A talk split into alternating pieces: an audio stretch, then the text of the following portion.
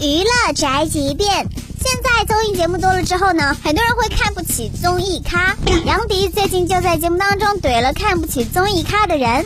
但是杨迪，我想问你，有有代表作的困扰，你跟我说你的代表作是什么？对我来说，我所有的综艺节目都是我的代表作。对，是。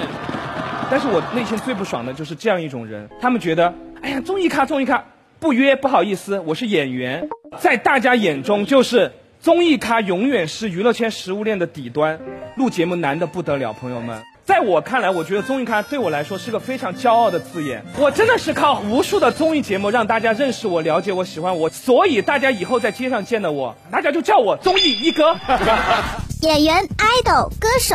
这些人呢，如果本职工作都做不好，去做综艺咖，被人看不起很正常。但是专门做综艺节目的艺人，一点也不比别人差，而且要把综艺节目做好，也不是那么容易的。